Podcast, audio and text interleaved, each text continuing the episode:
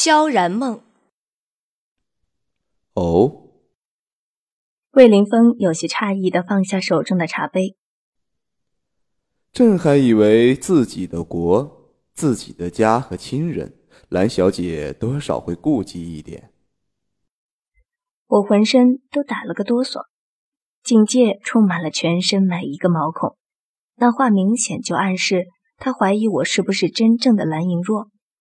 这个人太厉害了，就算只是多跟他待一秒，都觉得自己会被莫名其妙的吞掉。我深吸了一口气，掩住心里的忐忑，淡淡道：“皇上，你就别多费唇舌了。无论如何，我都不会嫁。”顶多，也不过再私奔一次，那便没办法了。魏凌峰收回那块在桌上被晾了许久的白玉，眼光灼灼而兴味的扫过我，面色却仍是淡然。撇开第三个理由，朕顶多退而求其次，娶了兰家二小姐。魏凌风，我拍案而起，怒视着他。你不要太过分了！大大胆！玄天和文策轻身而起，一把将我按回原座，两只手同时紧握住了刀柄和扇骨。文策原本温和的脸上冷然一片。众人面前岂容你放肆？还请蓝小姐别不知好歹！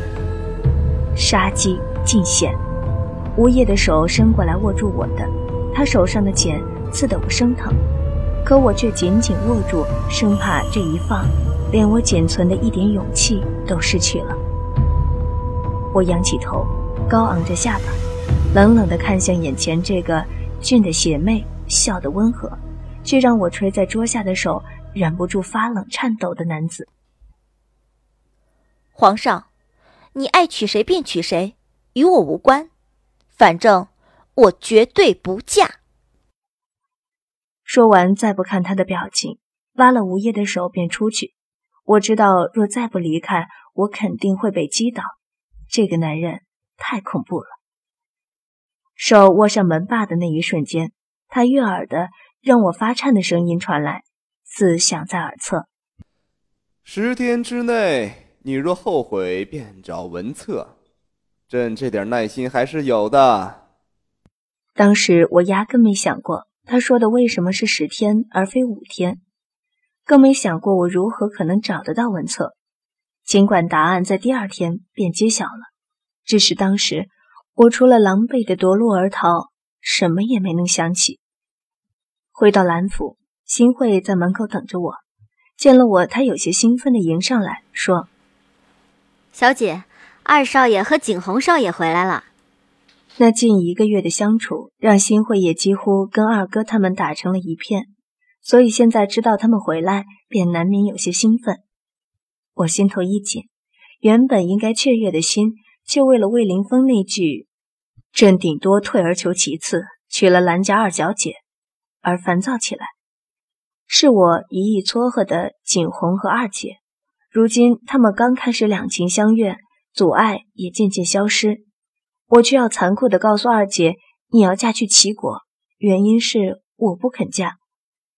回想这一路走来，我一直在不断地揽麻烦上身，不管出发点是不是自愿的，明明做的是好事，明明是在追逐阳光，明明渴望像启然那样温暖人心，可是为什么觉得阳光离我越来越远？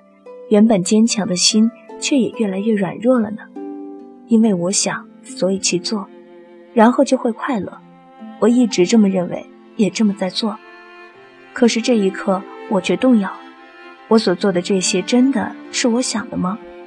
我真的快乐吗？手上一紧，吴叶握住了我的手，金线的一双眼睛看着我，有担忧和抚慰。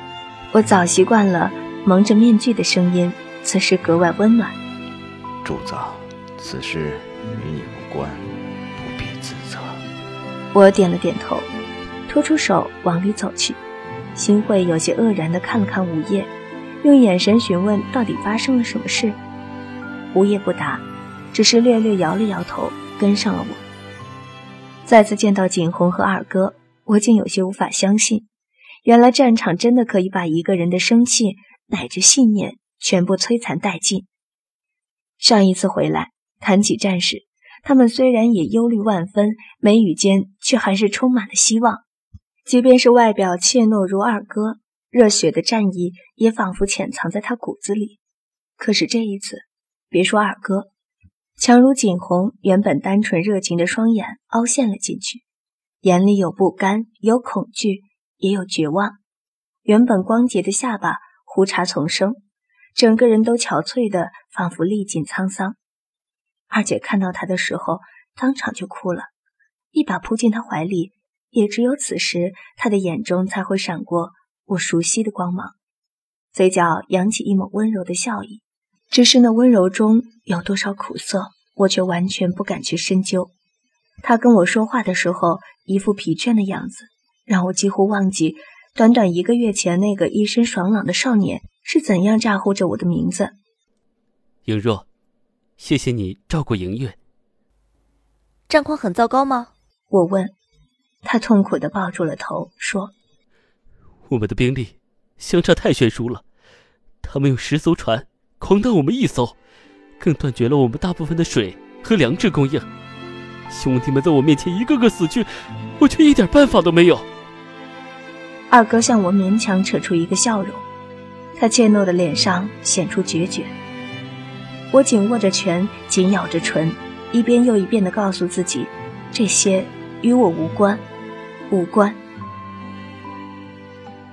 第二天，我在一大清早就被吵醒，新会说老爷请我过去。我一肚子疑问，匆匆做了梳洗，便赶去了。一路上，大家的表情都很奇怪，好像有什么喜事，见了我都在感激的鞠躬。我心里的不安却越来越盛，竟莫名其妙的被带进客房。蓝君清一脸喜色的迎上来。完全不怕肉麻的一把握住我的手，真是从来没见他在儿女面前如此失态过。只见他凑过来，低声说：“若儿，你可真是爹爹的好女儿，我们丁国的好子民呐！”啊！我皮笑肉不笑的抽回手，心里已经基本明白发生了什么事。他还真以为我听了他的话，能利用则利用啊！来。文丞相已经等你许久了，呃，过去陪他聊聊。说完，便带了一干人离开。偌大一个房间，竟只剩下我和文策以及他手下三人。我无奈的坐到他面前，问：“唉，你是怎么让他这么高兴的？竟然完全不怀疑你？”文策诡异一笑，答道：“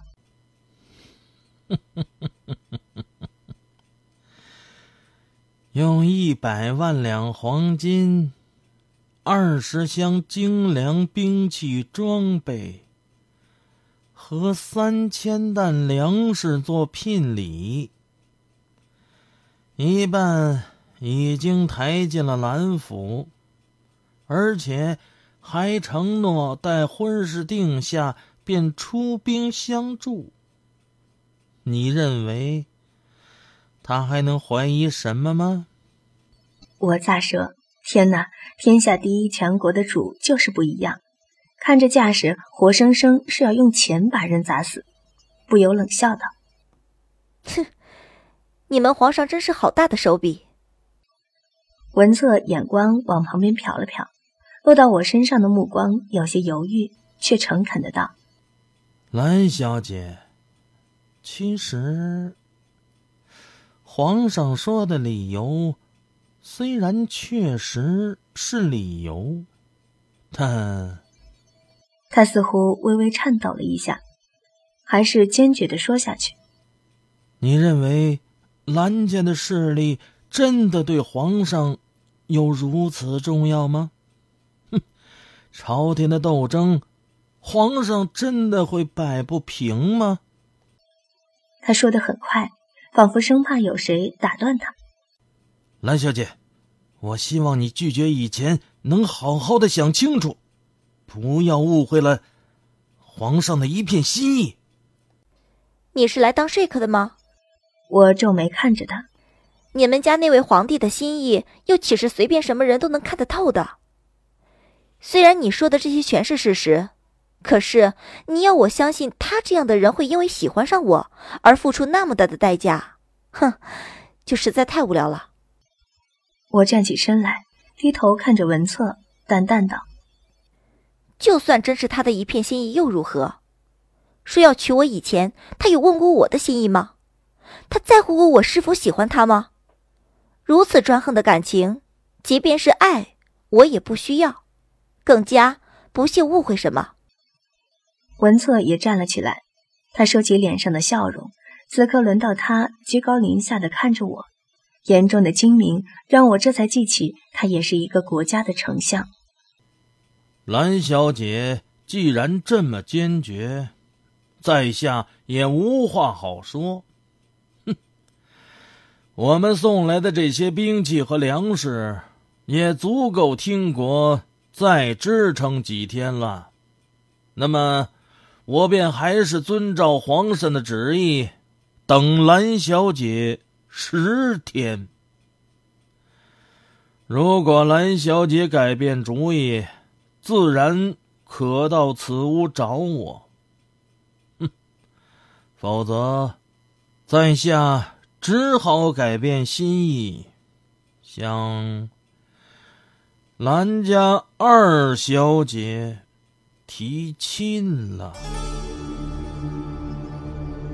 我走出那间客房，来到蓝君清的房间，站在门口冷冷看着满脸笑容的他，直到他被我看得笑容尽收，泛起愠怒，我才冷冷的道：“蓝老爷，你就死了那条心吧。”我是绝对不会嫁的。转身离去的那一刻，身后传来东西碎裂的声音，蓝君清咆哮的声音随风传来：“你这个不孝女！”我冷笑，握紧了拳头，看着蓝府的一草一木，对自己说：“这些都与我无关，我要离开。”